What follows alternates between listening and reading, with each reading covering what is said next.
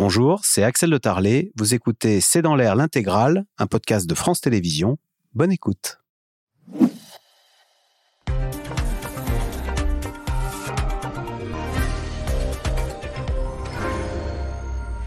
Bonsoir à toutes et à tous. J-362, le 26 juillet 2024, le monde entier aura les yeux braqués sur Paris avec la cérémonie d'ouverture des Jeux Olympiques on parle de 4 milliards de téléspectateurs.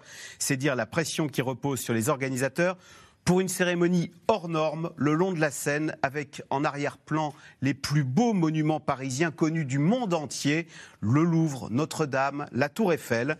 Alors assistera-t-on à un triomphe, à un point d'orgue ou à un clash en mondiovision Question, serons-nous prêts? Pourquoi organiser ces JO Ces grandes compétitions mondiales sont-elles devenues démesurées? Et puis sur le plan sportif, que faut-il attendre de nos athlètes? C'est le sujet de cette émission de ce C'est dans l'air, intitulée ce soir JO 2024, la folie des grandeurs. Pour répondre à vos questions, nous avons le plaisir d'accueillir Virgile Caillé. Vous êtes délégué général de l'Union Sport et Cycle et vous êtes spécialiste de l'économie du sport. Bonsoir. Emma Sarango, bonsoir. Vous êtes journaliste à la rédaction des sports de Radio France, à lire sur le site de France Info votre reportage. Ça devient concret à un an avant Paris 2024.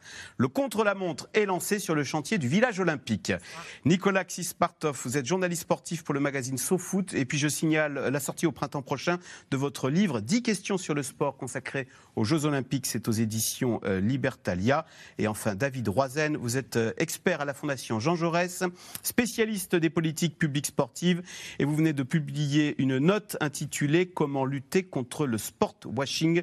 Merci euh, de participer participer à cette émission en direct. David Roizen, je commence avec vous. Cette cérémonie que je viens de décrire, avec en arrière-plan les plus beaux monuments de Paris et les, et les, euh, les, euh, les, bateaux, voilà, les, les, athlètes qui défileront sur la scène, ça ne s'est jamais fait.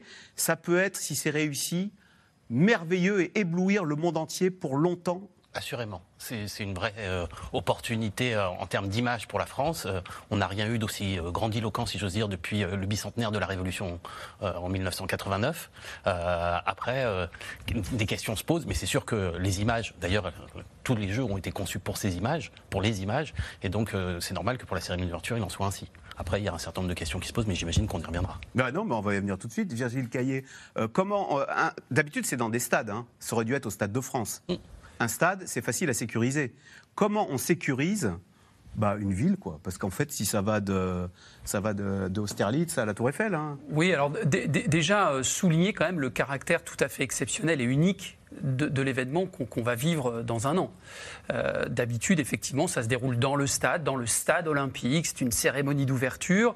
Euh, alors évidemment avec des, spectacles de, plus en plus grandioses, mais là, on est dans un schéma tout à fait unique. C'était la promesse d'ailleurs euh, de la candidature de Paris 2024, hein, d'avoir des jeux inoubliables, uniques, populaires, accessibles, etc.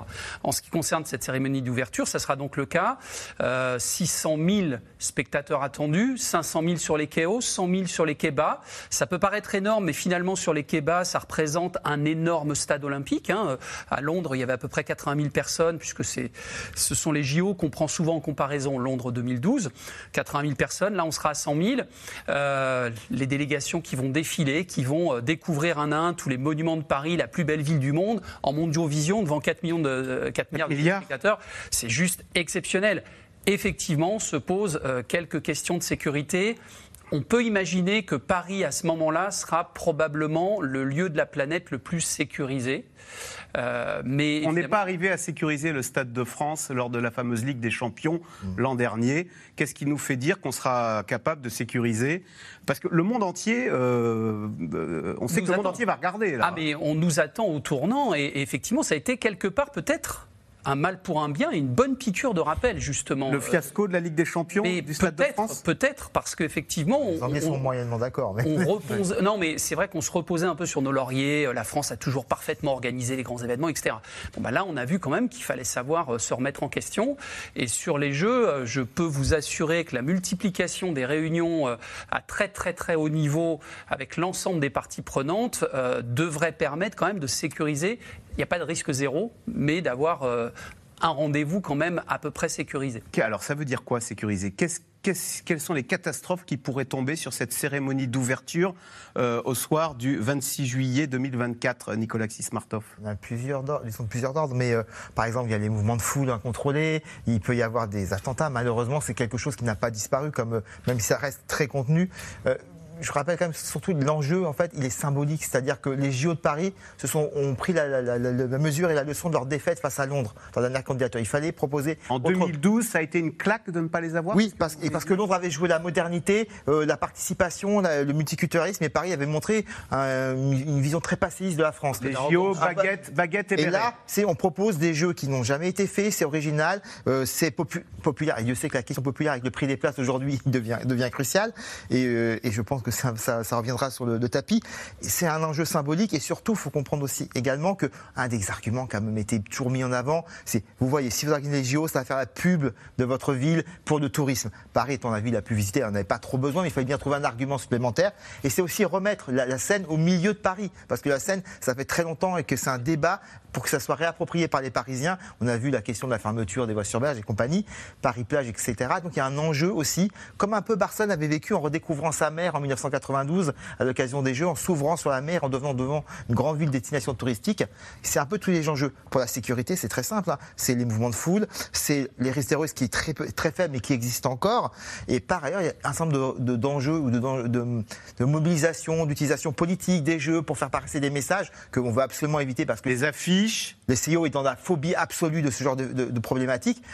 Et il y a tout ce qu'on ne sait pas encore aujourd'hui. La finale de la séance, ça a été beaucoup plus qu'une euh, piqûre de rappel, ça a été une démonstration qui maintenant va être revue à l'aune de ce qui va se passer avec la, Coupe du Monde de rugby, qui est vraiment pour le coup un vrai test grandeur nature avant les JO. Euh, Emma Sarango, Amélie Oudéa Castera, le recours à l'armée n'est pas du tout une question taboue. Euh, quand on a besoin de l'armée, c'est qu'on s'attend à, tout, y compris un, attentat par drone. Qu'est-ce qu'il euh, faut surveiller euh, et, et, quelle serait l'énorme honte en mondiovision devant 4 milliards de téléspectateurs qui pourrait nous arriver ce soir-là? Je crois que la ministre des Sports, euh, quand elle parle effectivement du fait que le recours à l'armée n'est plus tabou, elle parle du fait qu'il y a un an, ça l'était, euh, notamment pour euh, pallier la pénurie d'agents de sécurité privés. Il faut 20 à 25 000 pour sécuriser les Jeux. Il y a une grosse pénurie dans le secteur et c'est effectivement l'un des gros chantiers, l'un des gros défis du comité d'organisation. Et il y a un an, on posait la question est-ce que, comme à Londres, on pourra avoir recours à l'armée pour compenser le manque d'agents de sécurité privés? Il y a un an, on disait encore euh, c'est pas exclu, mais euh, bon, on va, on va y arriver, on va éviter. Aujourd'hui, même si le comité d'organisation assure être dans les temps pour ce recrutement avec trois appels d'offres qui sont en cours pour les agents de sécurité privés, euh, a priori, le recours à l'armée, comme le disait la ministre, n'est plus tabou. Il y aura un recours à l'armée, pas forcément spécifiquement pour la cérémonie d'ouverture, mais pour assurer globalement la sécurité d'un événement qui est évidemment crucial. Mais c'est vrai que sur cette cérémonie d'ouverture, la sécurité est vraiment ce qui concentre toutes les inquiétudes. C'est vrai que depuis un an, euh, il y a des réunions tous les trois mois avec Gérald Darmanin qui a pris le sujet très au sérieux. On salue d'ailleurs au plus haut sommet de l'État l'union sacrée entre Gérald Darmanin et, euh, Anne Hidalgo qui arrive à s'entendre enfin sur un sujet. C'est pas le, ils sont pas faits du même bois. Ils sont pas faits du même bois, mais euh, c'est le miracle des jeux, nous dit-on. ils arrivent à s'entendre pour se mettre d'accord sur la sécurité. Alors évidemment, c'est un dispositif qui est très secret, mais voilà, les snipers sur les KO, les plongeurs anti-déminage, enfin les plongeurs démineurs avant la cérémonie, des milliers évidemment de forces de l'ordre déployées, et puis BRI, GIGN et RAID déployés pour la première fois ensemble. Ça, a priori, c'est des éléments qui sont déjà connus. Alors, on sait que les Anglais avaient euh, se sont bien moqués de nous euh, suite au fiasco de la Ligue des Champions l'an dernier. On va comparer euh, ces JO avec ceux de Londres 2012, mais vous me faisiez remarquer, avant de commencer l'émission, qu'un show le long d'un fleuve au centre d'une capitale, c'est déjà arrivé à Londres. Oui, pour le jubilé, en effet, de la reine. Juin 2012. Oui. Alors, il y, a eu le jubilé de la reine, et puis il y a eu aussi une toute petite parade lors de la cérémonie d'ouverture avec David Beckham, notamment, qui arrivait en hors-bord au moment de Londres 2012, mais c'était pas la même ampleur quand même que ce qu'on attend pour, euh, On veut faire, on veut make it big par rapport à ce qu'ont fait les Anglais. Oui, ah, puis je pense que c'est euh, un secret de Polichinelle qui a un un London complexe euh, quand même de la part des, des organisateurs. euh, et euh, Sébastien Coe, d'ailleurs, qui était le président du comité d'organisation de Londres 2012, aujourd'hui président de la Fédération internationale d'athlétisme, euh, en, en rigole aussi. C'est vrai que. euh, voilà, c'est la revanche. Vous avez eu les JO en 2012 C'est pas Il y a un- un un petit peu de ça. il faut faire au moins aussi bien que l'on. et on sûr. veut faire mieux qu'eux. hein. Oui. Sur- Alors, sur l'organisation de cette soirée, parce que est-ce que ça va être d'abord le point d'orgue? C'est ce qui va être le plus regardé. Oui, assurément. C'est toujours le cas d'ailleurs. hein. Les cérémonies d'ouverture, euh, sauf erreur de ma part, sont sur- toujours les, plus, les événements les plus regardés parce que même les non-fans de sport regardent. Et là, comme c'est pas dans un stade, mais que ça va être Magnifique. euh, Les images vont être magnifiques. Le concept est génial. Les images sont magnifiques. Moi, quand j'en parle, je parle, euh, je l'appelle le Mexicain. Je ne sais pas si vous jouez au poker. Le poker au Mexicain, c'est une partie où vous payez sans voir vos cartes. Est-ce que quelqu'un au cours de cette table est capable de dire combien ça va coûter? Est-ce que quelqu'un au cours de cette table est capable de dire combien il y aura de spectateurs? Est-ce que quelqu'un autour de cette table est capable de dire est-ce qu'il y aura un plan B Euh, Vous trouvez qu'on y va en aveugle un petit peu en- Ah oui. en- Comme Non, ça, quoi? ah non, non, mais non. vous allez avoir la Non, parole. On- Moi, j'ai une totale David Roy. confiance en les capacités de l'État. Vraiment, je ne crois pas du tout à un renouveau d'un fiasco ou je ne sais quoi dans ce sens. Vraiment, je, je suis convaincu que ça va bien se passer. Mais que de risques, de paris pour, pour, pour un tel enjeu, quoi. Euh, quand je vois l'adjoint maire de, à la maire de Paris qui dit il n'y aura pas de plan B, ça me fait penser. à c'est la scène ou rien? C'est la scène. Vous savez, vous savez, Will Smith, il dit Je ne fais jamais de plan B parce que sinon, ça m'obstrue du plan A. Bon, ben, on a un peu euh, cette stratégie-là, la stratégie Will Smith. Virgile Caillé. Non, non, mais vous imaginez bien que euh, depuis euh, plusieurs années, hein, puisqu'on s'est engagé dans cette aventure en 2017, vous imaginez bien que tout a été euh, vu, revu, euh, les solutions. Alors, on ne va pas parler de plan pleuvoir. B, mais de plan A prime. Ah ben ça arrive Dans euh, même dans les stades. hein, ça arrive même dans les stades. Euh, sur la sécurité, on en a déjà euh, largement parlé. Il y a toute la problématique technique. hein. on est sur une centaine de bateaux qui vont défiler, donc on peut en avoir un qui, qui coule. Euh, on peut avoir tout un tas de problém- problématiques techniques. Il y a des tests qui ont été faits encore. Alors, euh, des très tests avec des hommes grenouilles. euh, Exactement, avec les bateaux qui défilent, avec euh, le conducteur, le timing, etc. Donc ça doit être un événement exceptionnel et bien entendu, on a quand même un certain nombre d'éléments chiffrés sur ce que ça va coûter, sur la capacité d'accueil euh, sur les quais hauts et sur les quais bas. On sait qu'on a des, des jauges maximum au-delà desquelles ce serait effectivement trop dangereux. Donc, euh, donc voilà, non, on n'y va pas en aveugle et on n'y va pas les yeux fermés. Nicole, Nicolas Xismartov, quand on entend, euh, c'est la mairie de, non, le, le- le ministère de l'Intérieur hein, qui dit pas de plan B, c'est ça? L'adjoint à la maire, Pierre L'adjoint- Abadan. Pierre Abadan, voilà. Euh, Il bah, n'y a pas de plan B, c'est la scène ou rien? Évidemment qu'il y a un plan B. Je- C'est inimaginable d'organiser un événement comme celui-là. Bien sûr. Je- Sur la sécurité, Ça serait rajoute- quoi le plan B alors? Mais le plan B, vous pouvez vous rappuyer sur le Stade de France. ou- Mais il y a, y a évidemment Compliqué. faire un défilé compliqué. moins long euh, ou euh, Il peut se réaménager un passer beaucoup de choses en un an. Je, je suis désolé. Par exemple, le- la facture de, de sécurité des, des- des JO a toujours augmenté de manière drastique. Il se passe toujours quelque chose qui impose. Je rappelle aussi par rapport à ce, ce défilé. Il y a peu d'événements au monde où il y a autant de chefs d'État et de hauts dignitaires rassemblés au même endroit. Vous imaginez ce que ça peut représenter pour un, responsable du RAID, euh, ne serait-ce que. Et par ailleurs, pour le coût de la sécurité, l'armée, ça a un coût. hein. C'est l'État qui va payer. Donc ça aura un coût supplémentaire si elle l'ampleur de, de sa mobilisation. Pour terminer sur la, question de, de ce défilé, il est malgré tout, s'il y a un plan B, un plan A qui se met en place, ça sera entre guillemets, il faut quand même le dire, un échec. C'est-à-dire que ce serait un, un- un repli sur une solution qui serait qui, Personne ne le souhaite. que personne ne souhaite. je, je- je- je signale, je signale quand même que, je signale qu'aujourd'hui, par exemple, les, les boutiques, on est en train d'expliquer aux bouquinistes qu'ils doivent s'en aller. Enfin, on n'est pas en train de rien faire. hein. C'est quelque chose qui va un peu bouleverser les choses. Là, je pense que On demande aux bouquinistes le long de la scène bah, ils sont en- de sont- déménager. hein. Et, on- et comme on va, on va demander beaucoup de choses aux Parisiens de supporter comme nuisance, etc. ça en fait partie. David Roisel, vous disiez 120 chefs d'État. Est-ce qu'il y a des pays qui s'inquiètent d'ailleurs Ah, en disant oui. c'est fou votre truc La, Moi, la semaine euh, dernière, pardon, il y a 15 jours, il y avait une réunion des comités nationaux olympiques euh, à, je ne me rappelle plus le, le siège de, de Paris 2024. Euh, là, le comité national israélien a dit qu'il n'était pas question en l'état de participer à la euh, cérémonie d'ouverture dans ces conditions. Je- moi, je suis pas du tout l'oiseau de mauvais augure. Je pense vraiment que ça Oui, va oui, super bien c'est se bien, passer. il faut s- Mais il faut quand même dire les choses. Voilà. Pour, pour mieux les prévenir. Exactement, Et plutôt qu'y aller comme bêtement, la Ligue des Champions, on a voulu organiser ça en trois C'était mois. particulier. Je ne comparais Ouais. pas les deux événements. C'est un vrai Bah, enfin, ça a marqué et ça a été une honte nationale C'est une honte, c'est un vrai échec. euh, en mondiovision. hein. Là, on parle de quelque en Eurovision, c'est pardon. quelque chose qui a gagné depuis 2017. Si jamais ça, ça échoue, là, il faut carrément qu'on arrête d'organiser des Oui. événements. Voilà. Voilà. Et, et Massarango? Oui, a- ajouter simplement que euh, effectivement euh, la cérémonie, euh, il n'est pas question d'y renoncer, sauf vraiment s'ils n'ont pas le, le choix, euh, pour plusieurs raison, jusqu'à présent, euh, les organisateurs auraient pu renoncer, notamment pour des raisons budgétaires, parce qu'on l'a dit, effectivement, on ne connaît pas le montant de cette cérémonie, on ne le connaîtra pas, en tout cas pas tout de suite. Euh, mais on sait que ça coûte cher, on sait que ça coûte beaucoup plus cher que si ça avait été dans un stade. On sait qu'il y a eu des difficultés budgétaires, on en parlera sans doute. Euh, depuis longtemps, les organisateurs auraient pu dire on va, on va avoir un petit peu moins grand, on a peut-être été un petit peu ambitieux. C'est facile, entre guillemets, de faire moins cher que ce qu'ils vont faire là. Et pourtant, ils n'ont pas voulu renoncer parce que le côté magistral, parce que le côté spectaculaire, parce que le côté ouvrons grand les jeux, ouvrons grand les yeux, c'est vraiment très important pour euh, le comité d'organisation. Donc ils vont tout faire et ils comptent évidemment sur euh, tous euh, les élus, tous les corps de l'État et notamment pour, sur l'arrivée de Laurent Nunez comme, comme préfet de Paris qui lui a vraiment repris le dossier en main et qui, nous dit-on, a réussi à apaiser les choses pour faire en sorte que tout le monde se mette d'accord pour qu'on arrive à faire une cérémonie le plus sûre possible. D'ailleurs, c'est vrai qu'on met souvent Anne Hidalgo en avant. Au bout du compte, si c'est un clash mondial, ce sera Emmanuel Macron qui sera comptable. Je veux dire, euh, n'y a pas tout le monde est embarqué dans cette affaire. Oui, et c'est pour ça d'ailleurs qu'Emmanuel Macron, lors du, il y a un an, a organisé un comité euh, olympique et paralympique et a resserré les boulons sur le côté sécurité, sur le côté transport et sur le côté budget. Avec désormais, il y a des réunions tous les trois mois pour la sécurité, tous les trois, toutes les six semaines pour les transports, et euh, il surveille de près le budget avec le ministre des Comptes Publics, parce que je pense qu'il s'est rendu compte que ça pourrait être effectivement un échec étatique. Virgile Caillet. Oui, non, non, il y, a, il y, a un enjeu politique évident. Et je voulais revenir une seconde, si vous me le permettez, sur le sujet de la sécurité, parce qu'il euh, il ne faut pas faire de raccourcis. Je pense qu'il faut vraiment faire de la pédagogie là-dessus. La sécurité, il y a d'une part la sécurité des personnes, et ça, c'est de la responsabilité de l'État, c'est les forces de police, de gendarmerie. Et ensuite, il y a la sécurité de l'organisation en elle-même. Donc, en général, c'est les lieux de compétition, le Stade de France, et exceptionnellement, ce sera effectivement autour des quais.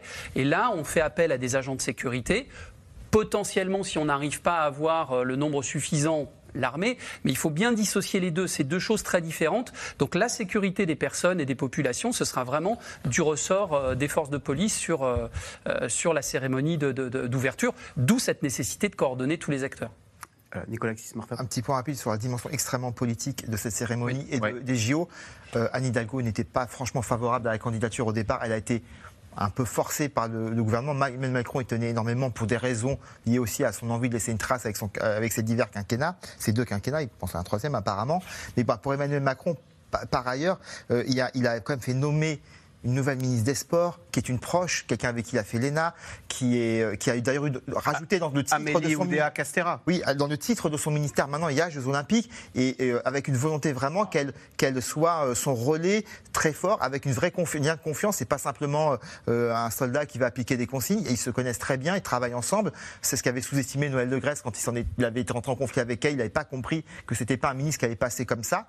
Donc il y a quand même une volonté de contre. Parce que Emmanuel Macron sait très bien, le CEO sait très bien qu'aujourd'hui, il n'y a qu'un État qui peut organiser des Jeux Olympiques au coût. Donc c'est plus les Jeux de Anne Hidalgo, ce sont les Jeux de la Paris. on a vu avec Marseille, c'est quand même compliqué même de mettre simplement le nom de la ville de Paris quelque part, et ils sont parfois localisés. Donc eh c'est des Jeux Olympiques de Paris 2024, mais c'est les Jeux Olympiques de la France. la France. Ça a toujours été assumé comme ça d'ailleurs, hein. dès, la phase de candidature, hein. ça a été assumé. C'est les Jeux de la France à Paris. Puisque les Jeux, la flamme olympique va arriver à Marseille, il ne s'agirait pas de. Par le Bélem. Voilà, donc. Alors, à un an de la cérémonie d'ouverture, le compte à rebours s'accélère et c'est un pari olympique qui se dévoile jour après jour. Mais avant de voir les 10 000 athlètes concourir, de nombreux chantiers doivent encore être menés. La sécurité reste le principal défi. Passage en revue avec Anne Maquignon et Ilana Azinko. Début du compte à rebours, mercredi au pied de la Tour Eiffel, un an jour pour jour avant le début des Jeux Olympiques de 2024. Du sommet de l'État au comité d'organisation, passant par la mairie de Paris, tous ont le même message à faire passer. Tout ira bien. C'est un moment très enthousiasmant et pour une ville comme la mienne qui va accueillir les Jeux, bien sûr c'est beaucoup de travail, c'est des années de travail, mais ça va être aussi euh, un moment extraordinaire. On va transformer des musées, des, endroits iconiques comme le château de Versailles en, en grand terrain de sport. On, est mobilisé vraiment pour offrir ce qu'on a de mieux à offrir. Je peux vous assurer que nous serons prêts pour euh, accueillir dans des bonnes conditions les Jeux Olympiques. 15 sites de compétition, l'équitation à Versailles, l'escrime au Grand Palais et des équipements qui sortent de terre, vélodrome, Centre aquatique. Des grues s'agitent dans le ciel. 53 chantiers encore en cours. Mais la quasi-totalité des bâtiments sera normalement livrée d'ici à la fin de l'année. pour un budget de plus de 4 milliards d'euros. Comme le village olympique où dormiront 10 500 athlètes, testés et approuvés par le président du CIO en personne cette semaine. J'ai même eu l'occasion de tester un lit. Et je peux leur assurer qu'ils dormiront très bien dans ces lits. Et le village offre en plus une atmosphère très spéciale, donc les athlètes seront heureux. Inquiétude en revanche à un an des Jeux sur la sécurité, avec dans un coin de la tête le fiasco de la finale de la Ligue des Champions en mai dernier. Pour la première fois de l'histoire des JO, la cérémonie d'ouverture se tiendra à l'extérieur. Paris regardé par le monde entier, pas question de se louper. Le dispositif de sécurité sera sans précédent. Je pense que ce sera l'endroit sur la planète euh, où on sera en totale sécurité. Euh, ce sera pendant les Jeux de Paris 2024 euh, ici. Et donc ça, c'est une vraie satisfaction aussi de, pouvoir garantir aux athlètes et à tous les spectateurs qui viendront participer à ces Jeux bah, des, conditions de, de totale sécurité. Pour une totale sécurité, justement, 22 000 agents sont nécessaires.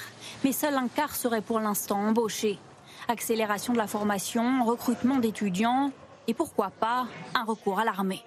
Les discussions se poursuivent. Elles ont été euh, initiées, engagées par Sébastien Lecornu et Gérald Darmanin. Ça fait partie des choses qu'on pourra accélérer à la rentrée en se disant que l'armée pourrait concourir sur certaines missions. Autre sujet d'inquiétude, les transports. Il va falloir faire avec le réseau existant et parfois défaillant, puisque toutes les lignes promises ne seront pas prêtes à temps. En jeu de taille, 800 000 personnes sont attendues chaque jour dans les transports en commun. C'est la plus grosse opération de transport qu'on a jamais faite dans notre pays. Vous avez 13 euh, millions de gens, rien qu'en Ile-de-France, mmh. qui vont être là pour les Jeux Olympiques. je vérifie jour par jour. Je fais une réunion avec tout le monde, RATP, SNCF, tous les mois, pour vérifier le chantier. Et on regarde si on est dans les temps, sur la ligne 14, sur la ligne EOL, sur des aménagements routiers, etc. Donc ça, ça avance bien. Et tout ce qu'on a promis de faire pour les JO, ça sera prêt euh, quelques mois avant, au printemps 2024. Être dans les temps, respecter le budget, assurer la sécurité. Mais le défi le plus difficile reste peut-être de créer un engouement chez les Français. Selon un dernier sondage, seuls 58% de la population est emballée par l'événement. J'essaierai de partir de Paris à tout prix parce que ça risque d'être blindé et je suis pas sûre de regarder. En vrai, euh, je vais boycotter un peu, je pense. En tant qu'habitant de Paris Centre, euh, non seulement on ne pourra pas vraiment participer à la fête, mais qu'en plus on va plutôt subir euh, tous les, désagréments. Euh, j'ai cru comprendre qu'il y a beaucoup d'axes de circulation qui vont être fermés. J'ai peur que le centre de Paris soit un peu invivable. Alors il faudra compter sur les athlètes, à l'image du nageur Léon Marchand. Trois médailles d'or cette semaine dans les bassins pour convaincre les Français de l'intérêt de ces Jeux. Objectif pour les Bleus, décrocher 80 médailles, deux fois plus qu'à Rio en 2016. Question euh, téléspectateur euh, Emma Sarango, c'est Xavier dans le Pas-de-Calais. C'est déjà la cohue en temps normal dans les transports parisiens. Avec les JO, à quoi faut-il s'attendre? Bah, Une cohue aussi. Euh, et les incidents de ce début d'été euh, ne sont pas très rassurants. On, parlait effectivement de la sécurité et de l'inquiétude des, des, CNO, des comités nationaux euh, olympiques européens. Euh, je crois que le sujet qui inquiète le plus, c'est celui-là, c'est les transports. C'est combien de temps on va mettre à aller de site en site, combien de temps les spectateurs vont mettre pour évacuer un site. la particularité, oui. la particularité en effet de, ce, de, ce, de Paris 2024, c'est que tous les sites quasiment sont en, en cœur de ville en ville.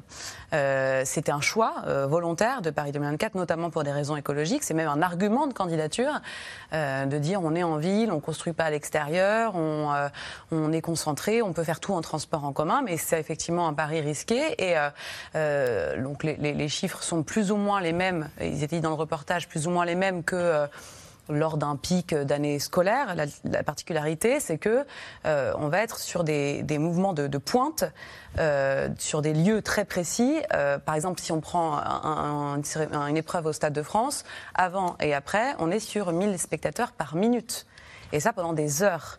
Et c'est ça la particularité, ce qu'on n'a pas l'habitude de faire, nous, en France, c'est de gérer ce type de flux-là. La preuve, encore une fois, on parlait tout à l'heure des incidents au Stade de France, il y avait avant surtout un problème d'acheminement vers, vers le, stade de France. RATP.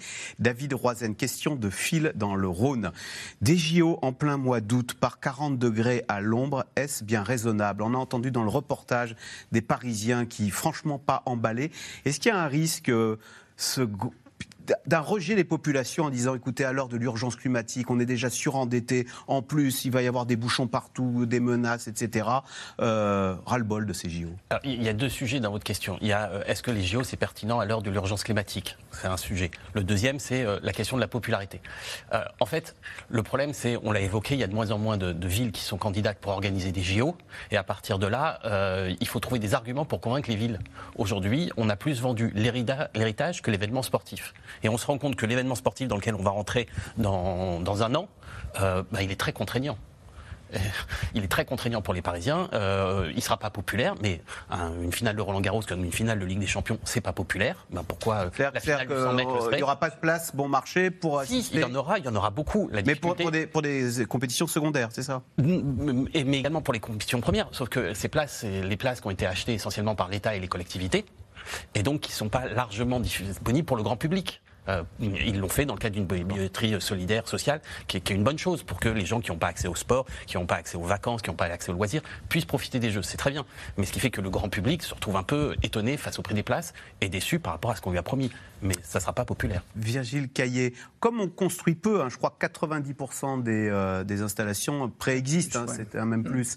Du coup, ça veut dire que, bon, bah euh, fin août, quand les Jeux se termineront, euh, voilà, il, ne, restera rien finalement de ces JO, puisqu'on n'y a rien, on n'y a rien. Euh, oui, il y a les Paralympiques Alors, dans, la, foulée. Oh. Mais au terme de, ces JO olympiques et paralympiques, que restera-t-il? Alors c'est important d'évoquer cette question. Hein. Les, Anglais parlent de legacy, on parle d'héritage. quelles traces vont laisser ces Jeux olympiques? Et c'est probablement presque plus important que la réussite des Jeux, j'allais dire. Pourquoi on a fait ça? Pourquoi tant d'efforts euh, et, pour quel, quel héritage. Et euh, l'héritage, il est à la fois matériel, pour la Seine-Saint-Denis, peut-être on en reparlera, il y a quand même un, héritage matériel euh, factuel, hein, avec 4000 logements sociaux, avec des quartiers qui ont été réhabilités. on va, je l'espère, éviter cette gentrification au nord, au nord de Paris. et puis un centre aquatique olympique. Il faut savoir que la France n'avait pas de piscine olympique jusqu'à présent. Donc désormais, on aura, on aura cette, cette piscine olympique officielle, etc. et après, il y a la dimension immatérielle. Et c'est peut-être ça le plus important. Comment faire pour que l'activité physique et sportive, je ne parle pas de sport, je parle d'une façon générale l'activité physique et sportive, trouve sa place dans le quotidien euh, de toute une société, de tous les Français. Je pensais que vous alliez me parler de l'image, moi, quand vous parlez de l'immatériel. Londres, ça a donné un coup de fouet à Londres. On dit Barcelone aussi a beaucoup modifié l'image de la ville.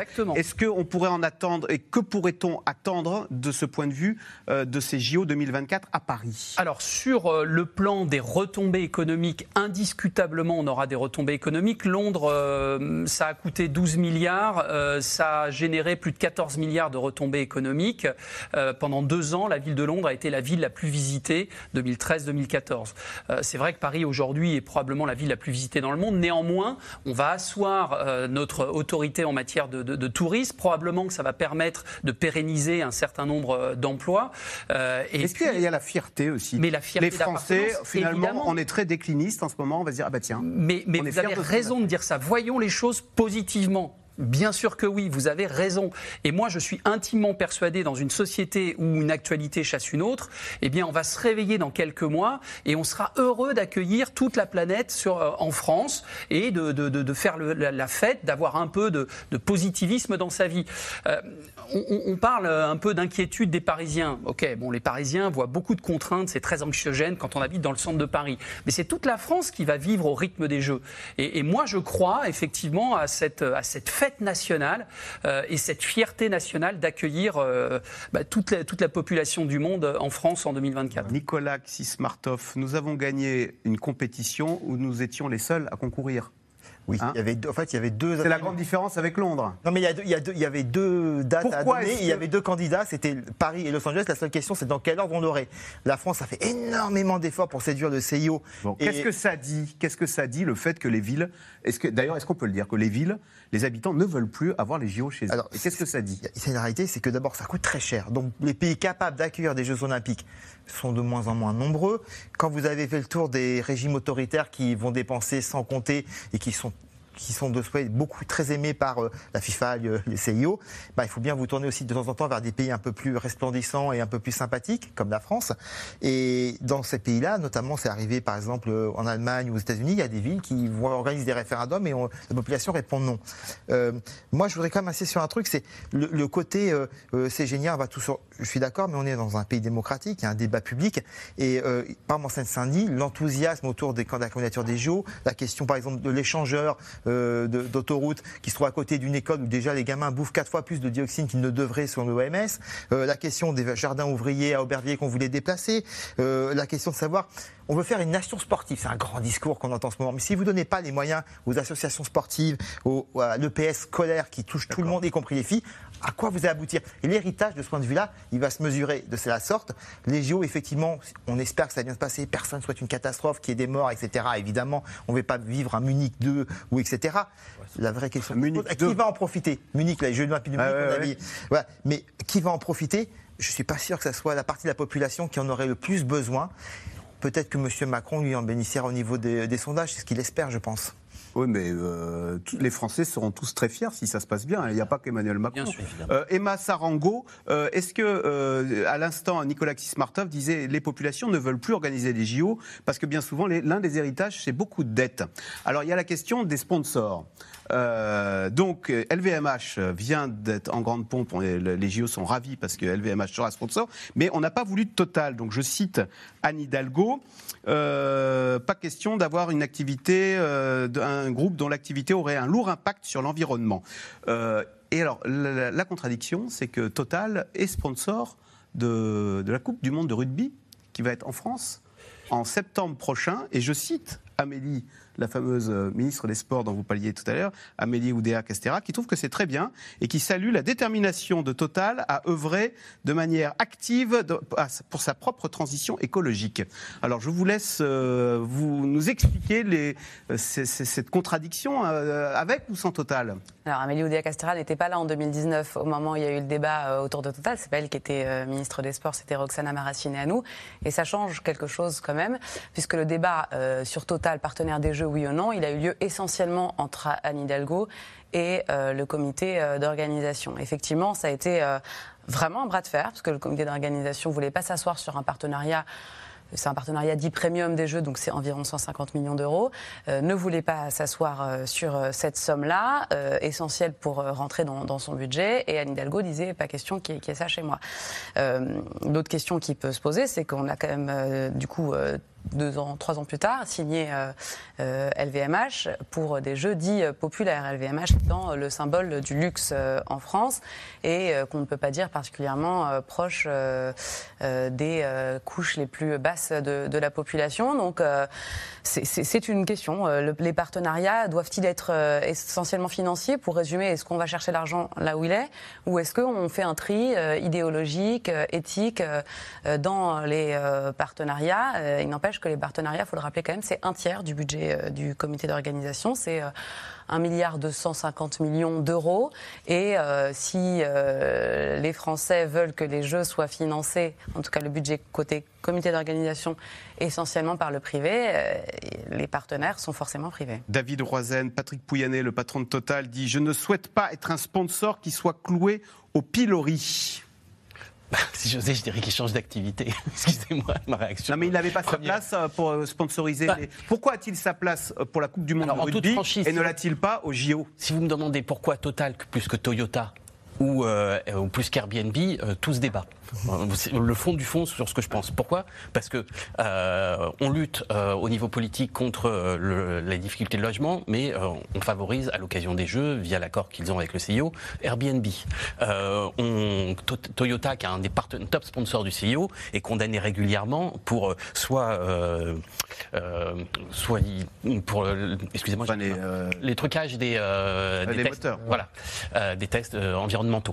Mais pour autant, ils sont partenaires. Donc il y a une, sorte de malhonnêteté intellectuelle de dire ah non, Total, c'est pas bien. Euh, juste petite précision, je pense que Paris n'était pas dans le comité d'organisation de la Coupe du Monde, puisqu'il n'y a pas de collectivité euh, en tant que telle. Et je pense que ça a aussi joué de rugby, débat par rapport à la, de rugby. Je pense que ça a dû jouer aussi par rapport à C'est toujours embarrassant ces sponsors parce que euh, on a l'impression qu'on est bassement commercial. Quoi. Il faut assumer. Il faut assumer. C'est pas embarrassant dans le sens où, comme le disait Emma très justement, on, on attend de ces jeux qu'ils soient autofinancés, qu'ils ne coûtent pas d'argent public. Alors, on ne peut pas avoir d'un côté euh, que des sponsors vertueux euh, qui donnent pas trop d'argent, des places à 24 euros pas cher populaire et que ça coûte pas d'argent public. À un moment donné, il faut, être cohérent. Donc, euh, pour revenir sur le sujet total un instant, parce qu'il faut quand même recontextualiser, le contrat, il était signé quasiment. Hein. Entre les JO et Bien Total. Sûr que oui. Et c'est Anne Hidalgo qui, à la dernière minute. Bien sûr que oui, parce qu'on était dans un contexte électoral où elle devait envoyer des gages à ses alliés euh, verts et que voilà. Mais, mais ça a été effectivement un bras de fer et une grosse fâcherie parce que euh, c'était très très avancé. Euh, et l'idée justement des, du comité d'organisation, c'était d'accompagner euh, Total Energy dans justement cette évolution vers euh, euh, des nouvelles technologies, vers de l'innovation pour être un petit peu moins polluant. Alors sans être complètement naïf et voilà, mais en tout cas les jeux. On attend d'eux qu'ils soient financés par de l'argent privé. C'est le cas à 97%. Hein. je pense qu'on est tous d'accord sur cet aspect-là. Et de ce point de vue-là, c'est plutôt rassurant. J'entendais Nicolas dire que c'était très coûteux. Euh, aujourd'hui, euh, on est à deux ou trois révisions budgétaires. Le budget en dépenses euh, augmente, le budget en recettes augmente de la même manière. Donc en fait, on n'est pas en train de dire que ça va coûter plus le budget sera plus élevé, mais il sera équilibré. La Cour des comptes, quand même, s'inquiète. Hein, c'est son boulot. Hein, c'est son boulot. Se, baigner dans la Seine, Jacques Chirac, souvenez-vous, en avait rêvé en 1990. Eh bien, Anne Hidalgo, encore euh, la, la, maire de Paris, en a fait son cheval de bataille suite à l'attribution des Jeux il y a six ans. C'est une promesse à un milliard d'euros qui est sur le point de se réaliser. Reportage de Théo Manval avec Leslo Gélabert et Stéphane Lopez. Un plongeon comme une victoire pour Anne Hidalgo. Il y a quelques jours, les adjoints de la maire de Paris et une poignée de nageurs ont fait leur première longueur dans la Seine, désormais baignable par endroits, un an des JO. Exceptionnel en fait, c'est quelque chose qu'on attendait depuis longtemps et là on est ravis de, franchement de le faire et de se rendre compte que c'est très accessible en réalité. Deux premières courses internationales en forme de test auront lieu la semaine prochaine, confirmées hier par les autorités sanitaires. L'Agence régionale de santé d'Île-de-France a émis un avis favorable au regard des résultats bactériologiques des 42 prélèvements réalisés. L'ensemble de ces prélèvements met en évidence la qualité de l'eau de la Seine sur le site olympique. Il y aura donc bien l'an prochain une épreuve olympique d'eau libre au pied de la Tour Eiffel.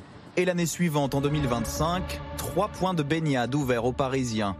Près de l'île Saint-Louis, au port de Grenelle à l'ouest et à Bercy à l'est, annonce Anne Hidalgo c'est plus la même ville quand on peut nager dans son fleuve. C'est une ville totalement différente. Et vous voyez bien le travail de reconquête que nous avons fait maintenant depuis des années. Six ans exactement, depuis l'attribution des JO à Paris. La promesse pourtant avait été faite il y a plus de 30 ans par son lointain prédécesseur. Affirme que l'on peut rendre un fleuve propre et j'ai d'ailleurs indiqué que dans trois ans, j'irai me baigner dans la Seine, devant témoins, pour montrer que la Seine est devenue un fleuve propre. Il aura finalement fallu plus de trois décennies et près d'un milliard et demi d'euros pour y parvenir. Dépolluer la Seine et son affluent, la Marne, en raccordant mieux les péniches et les habitations voisines au réseau d'assainissement, en mettant à niveau les stations d'épuration en amont et en contrôlant désormais en temps réel la qualité de l'eau sur le parcours olympique grâce à ces capteurs installés le mois dernier. En effet, ce sont des analyseurs pour mesurer la concentration de bactéries dans l'eau, et notamment de entérocoques à droite et puis les Escherichia coli à gauche. Pour la première fois, l'analyse de l'eau se fait sur site. Plus besoin d'envoyer les échantillons en laboratoire. La mairie dispose chaque jour d'un compte-rendu presque en direct. La qualité de l'eau peut changer assez rapidement lors d'une pluie, lorsqu'il y a un problème sur le réseau d'assainissement ou voir euh, un bateau qui passe et qui rejette des eaux usées dans, dans l'eau. Donc c'est essentiel d'avoir des mesures automatisées avec une technologie rapide. Donc ce que nous avons mis en place permet justement d'atteindre cet objectif, donc donner une alerte rapide quand il y a une pollution. Un danger principal persiste, les orages et les fortes pluies qui font déborder les égouts parisiens dans la Seine. Pour mieux contenir ces eaux usées, d'immenses bassins de stockage sont en train d'être construits, comme celui-ci dans l'est de Paris. Son coût, 80 millions d'euros. C'est par ce tuyau que les eaux interceptées et évitées en déversement à la Seine vont transiter pour tomber dans le bassin qui est juste devant nous. Aujourd'hui, ce bassin il va pouvoir accueillir 50 000 mètres cubes, c'est l'équivalent de 20 piscines olympiques d'eau quand on aura des grosses pluies. Et du coup, on n'aura plus besoin de faire des déversements des eaux usées des égouts vers la Seine et donc il contribue à améliorer la qualité de l'eau. Un fleuve plus propre. Pour accueillir aussi la très attendue cérémonie d'ouverture. Les premières répétitions ont eu lieu au début du mois. 40 bateaux pour un test grandeur nature. Des conditions de navigation et de minutage du parcours. Passants et touristes sont déjà sous le charme. C'est incroyable, je suis tellement contente d'être venue ici. Je le vois en avant-première. Ça va être magique, ouais, bien sûr. Le jour J, 91 bateaux transporteront les délégations sur les 6 km du parcours. Un défi logistique en passe lui aussi d'être relevé. Tout ça est, très prometteur, le décor est juste incroyable, les retours sont, très positifs bien évidemment. Et puis euh, voilà, tout va être mis en œuvre euh, pour que l'artistique se mette au service de ces tests techniques. Pour faire de la scène l'écrin mondialement scruté de la première cérémonie en plein air de l'histoire des JODT. Alors, question téléspectateur euh, Emma Sarango, c'est clair en Loire-Atlantique. Après les Jeux, pourra-t-on nous aussi nous baigner dans la Seine? Quelles compétitions d'ailleurs auront lieu dans la Seine? Alors pendant les Jeux Olympiques, il y aura deux compétitions. Il y aura le, triathlon, donc euh, c'est-à-dire euh, nage, course et, et, cyclisme, et il y aura aussi ce qu'on appelle la nage en eau libre. Euh, c'est-à-dire euh, une natation marathon, les 10 km euh, qui sont en général dans la Seine avec plusieurs boucles. Tout ça au départ du, pont Alexandre III. Il y a des premiers tests d'ailleurs qui ont lieu dans quelques jours sur la Seine, au début du mois d'août, pour que les nageurs se familiarisent, parce que c'est pas évident. Ils sont certains habitués à nager dans les lacs, moins dans des fleuves. Donc pour les triathloniens notamment, c'est parfois une première. Et puis oui, on sera autorisé à, à se baigner dans la Seine à partir de 2025. Trois bassins de mémoire vont ouvrir, je crois, à Bercy, euh, Pont de Grenelle et puis euh, au Pont-Marie aussi, dans le, dans le centre de Paris, euh, avant d'en ouvrir d'autres. Et là-dessus, ça fait partie de l'héritage, on en parlait tout à l'heure. je crois que selon les estimations de la ville de Paris, on a gagné 8 à 10 ans. Alors, Nicolas Xismartov, est-ce qu'on va gagner des médailles? Parce que moi, je ne suis pas un grand passionné, tout vous dire, des Jeux Olympiques, donc j'ai regardé notre classement. Franchement, en foot, quand on organise la Coupe du Monde à la maison, on la gagne, 98. Euh, là, on perd l'euro aussi. Hein. bon, euh, euh, là, j'ai regardé la performance de la France. On est dixième en nombre total de médailles en 2020.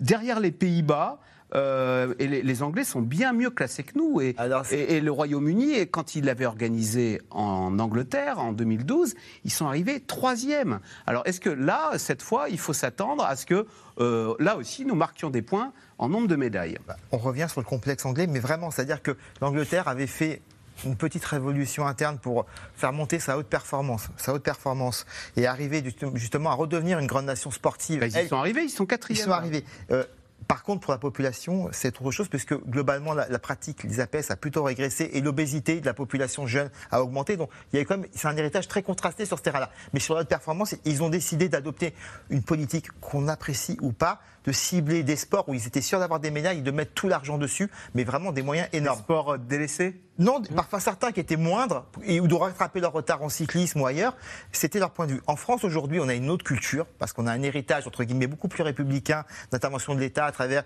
des fédérations, des directeurs techniques nationaux, une influence très importante qui n'est pas sans poser quelques problèmes. Mais aujourd'hui, on s'y est quand même pris un peu tard. La question du projet qui est de doubler le nombre de... Moi, j'ai énormément de mal à l'y croire pour une simple bonne raison, c'est quand vous prenez discipline par discipline et vous regardez quels sont les athlètes concrètement existants qui s'entraînent, qui font des performances capables de remporter des médailles.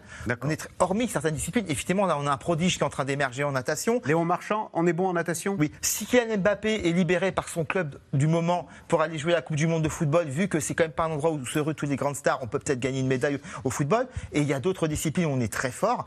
Mais sinon, hormis ça, Alors, on n'est pas suffisamment costaud sur l'ensemble des disciplines pour prétendre à, un, tel, euh, un tel objectif qui risque d'être une déception qui sera bien sûr effacée au cas où il y ait un grand succès populaire. D'accord. Virgile Caillé, euh, question très cynique. Est-ce que nous pourrions bénéficier d'une éventuelle absence des athlètes russes? Parce que je crois que leur cas euh, n'est pas statué.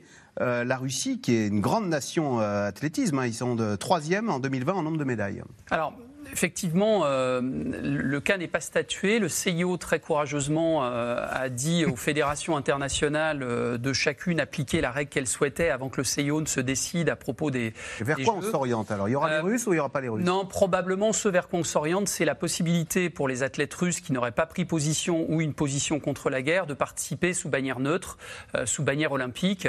ça a déjà été le cas, je crois, en athlétisme. il y a quelques cas de, de fédérations internationales qui ont appliqué cette euh, cette mesure. On voit que c'est pas toujours facile parce qu'il y a une polémique récente euh, qui date d'un ou deux jours euh, avec une escrimeuse ukrainienne qui a refusé de serrer la main. Exactement. D'une athlète russe. Alors, elle a été... qui, qui, combattait sous bannière neutre, hein, pas, pas, en tant que russe. voilà, donc on voit elle bien. a été disqualifiée puis repêchée. L'Ukrainienne a été disqualifiée alors qu'elle avait gagné parce qu'effectivement elle avait refusé de serrer la main. Et c'est Thomas Barr en personne qui est intervenu pour soutenir cette sabreuse ukrainienne donc on voit bien qu'il y a encore des calages à faire. Ce qui est important pour revenir sur euh, votre question euh, préalable, c'est on a besoin d'une réussite sportive pour que la fête soit totale.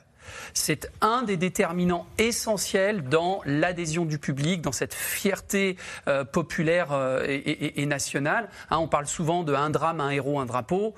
voilà, il faut des héros, quoi. On a besoin de ces héros pour euh, faire le, ciment autour de ces jeux.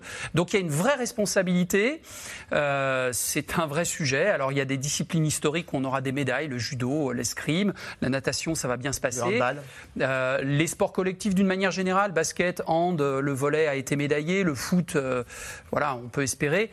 Après, il y a quelques disciplines qui distribuent beaucoup de médailles et sur lesquelles on en a relativement peu. C'est là où il faudra mettre l'accent. Alors, puisqu'on parle de foot et d'argent, ces dernières semaines, un autre pays a fait parler de lui, c'est l'Arabie Saoudite. À l'heure du mercato dans le football, l'Émirat s'est lancé dans une vaste entreprise de séduction pour attirer à coups de contrat mirobolant les plus grandes stars du ballon rond.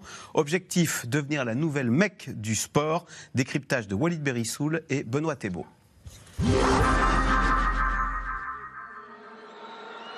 201 buts Quand l'Arabie Saoudite vient faire ses affaires dans le club d'un émirat rival, le Qatar, pour tenter de lui piquer son meilleur joueur. Il aurait été question de 700 millions d'euros par an, soit 22 euros la seconde, pour voir Kylian Mbappé jouer sur une pelouse saoudienne.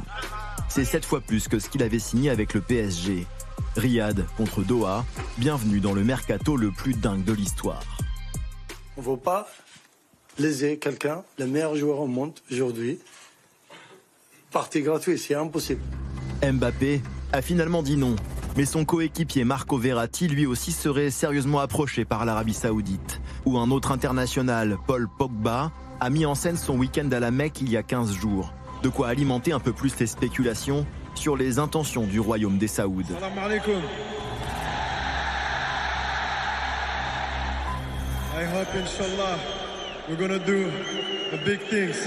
En six mois, l'Arabie Saoudite s'est offert deux ballons d'or. Karim Benzema pour 200 millions d'euros et pour le double, Cristiano Ronaldo acheté 400 millions d'euros. J'ai beaucoup d'opportunités en Europe. Beaucoup de clubs ont essayé de me recruter. Mais j'ai choisi celui-là. C'est un contrat unique, parce que je suis un joueur unique. Donc c'est normal. Des recrutements en or et même des retrouvailles entre vieux copains qui avaient joué ensemble sous le maillot des Bleus, Benzema et N'Golo Kanté. Salut N'Golo, je t'ai déjà dit que tu étais le meilleur joueur sur tous les terrains au monde. Je suis content de jouer à nouveau avec toi dans la meilleure équipe saoudienne. Pour Zoua Jeddah. Merci Karim. Ravi de te revoir. Merci pour tes mots, je suis heureux de jouer avec toi et avec les meilleurs joueurs du monde. L'Arabie Saoudite, un nouvel acteur du golf et pas des moindres, qui vient bousculer l'élite du football européen. Le patron de l'UEFA peine à cacher son agacement. Est-ce que cela vous inquiète? Non. Non. N'avez-vous pas peur d'un exode des joueurs?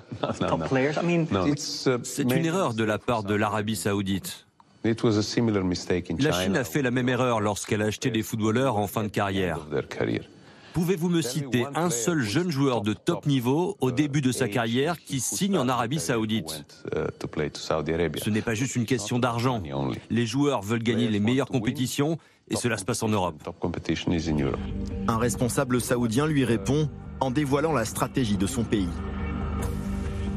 En Arabie, nous avons un projet d'État. Nous n'en sommes qu'au début. Tous les joueurs transférables seront désormais la cible des clubs saoudiens. Car la passion saoudienne pour le football n'a pas de limite.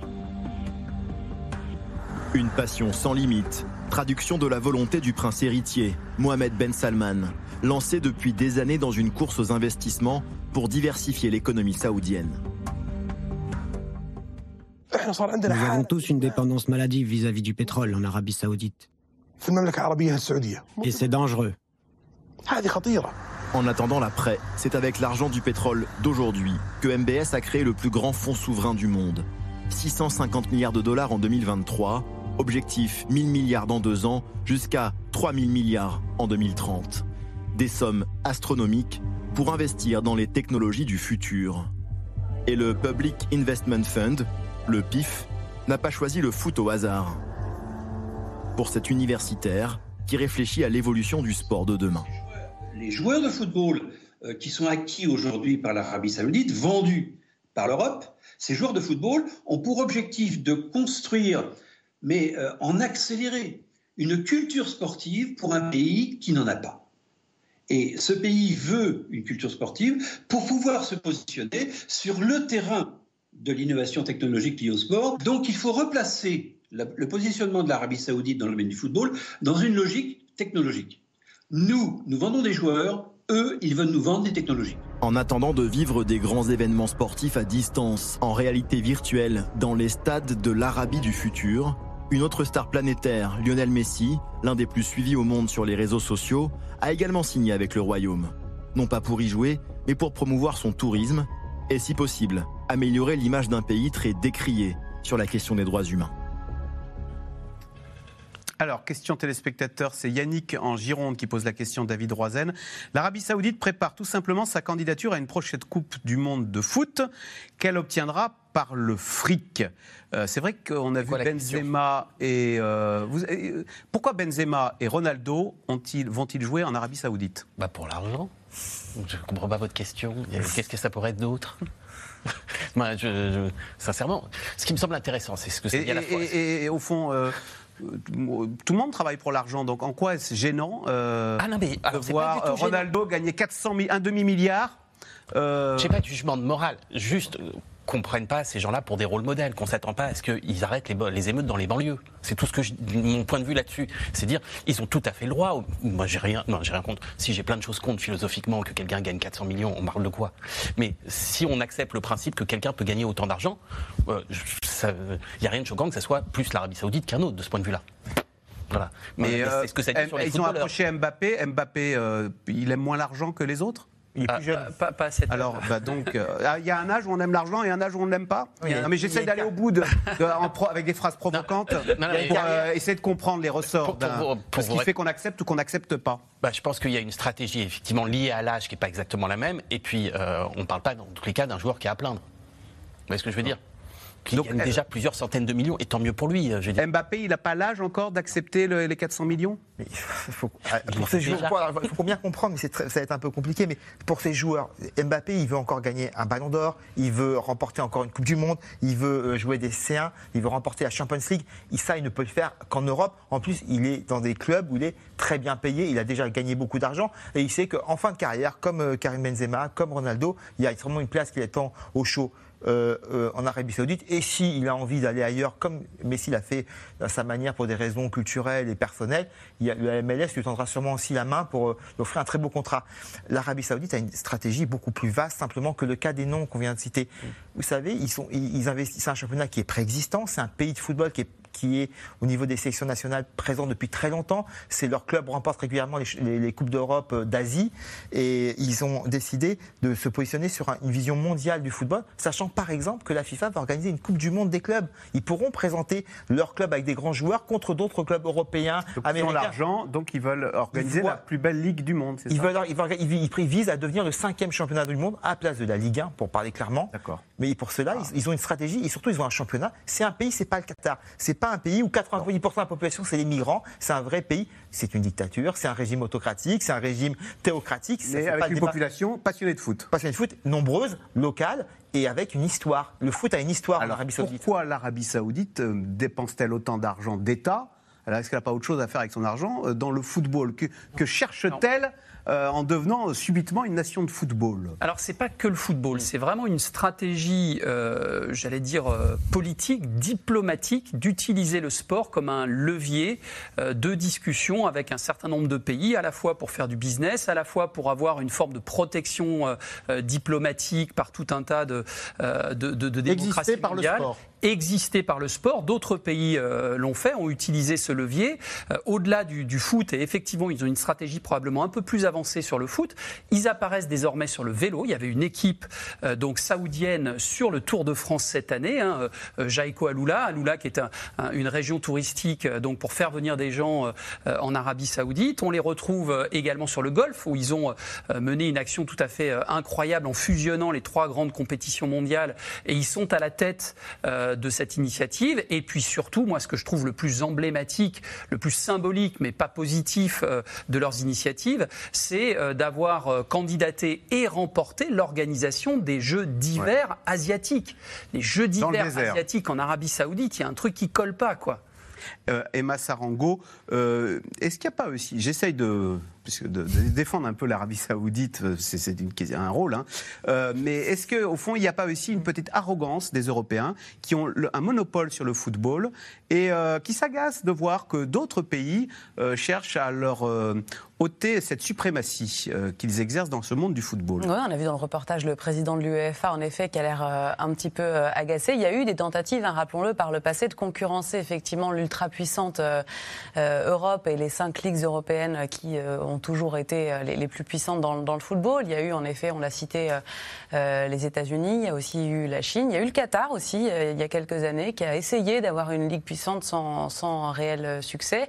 Et c'est vrai que l'Arabie Saoudite est un concurrent de plus et vient de prendre, voilà, on n'est plus sur des joueurs complètement secondaires, on est quand même sur le ballon d'or en titre, hein, qui est Karim Benzema, et puis sur des joueurs aussi qui sont pas forcément tous en fin de carrière, puisque je pense par exemple à Seko Fofana, le joueur du, du RC Lens, qui est allé jouer la Ligue des Champions avec son club, euh, club qui n'a pas joué la Ligue des Champions depuis 1998, euh, je crois. Donc euh, voilà, pour le, pour le RC Lens, c'était très important et pour Seko Fofana aussi. D'ailleurs, il est devenu actionnaire du club, donc c'est dire à quel point il était attaché. Mais il y a des raisons, effectivement, essentiellement financières, qui poussent ces joueurs à partir. Essentiellement financières, c'est-à-dire qu'on renonce à une carrière sportive en échange d'un chèque? Quelque part.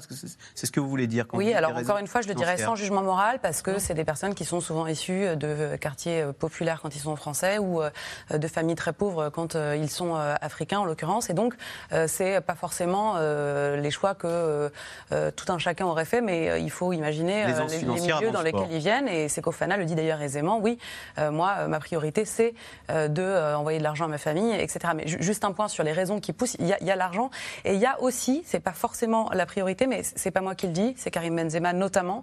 il y a aussi l'aspect culturel et religieux. Karim Benzema dit je suis musulman, c'était important pour moi d'être aussi dans un pays musulman. La proximité de la Mecque, notamment avec l'Arabie Saoudite, ça a compté dans, le choix de Karim Benzema et je crois aussi dans le choix de, de Riyad Mahrez. Allez, tout de suite, on revient à vos questions. Et de Kanté. Vous venez d'écouter C'est dans l'air, c'est un podcast France Télévisions. N'hésitez pas à vous abonner. C'est dans l'air est disponible gratuitement sur toutes les plateformes audio, en vidéo disponible sur francetv.fr. À très bientôt.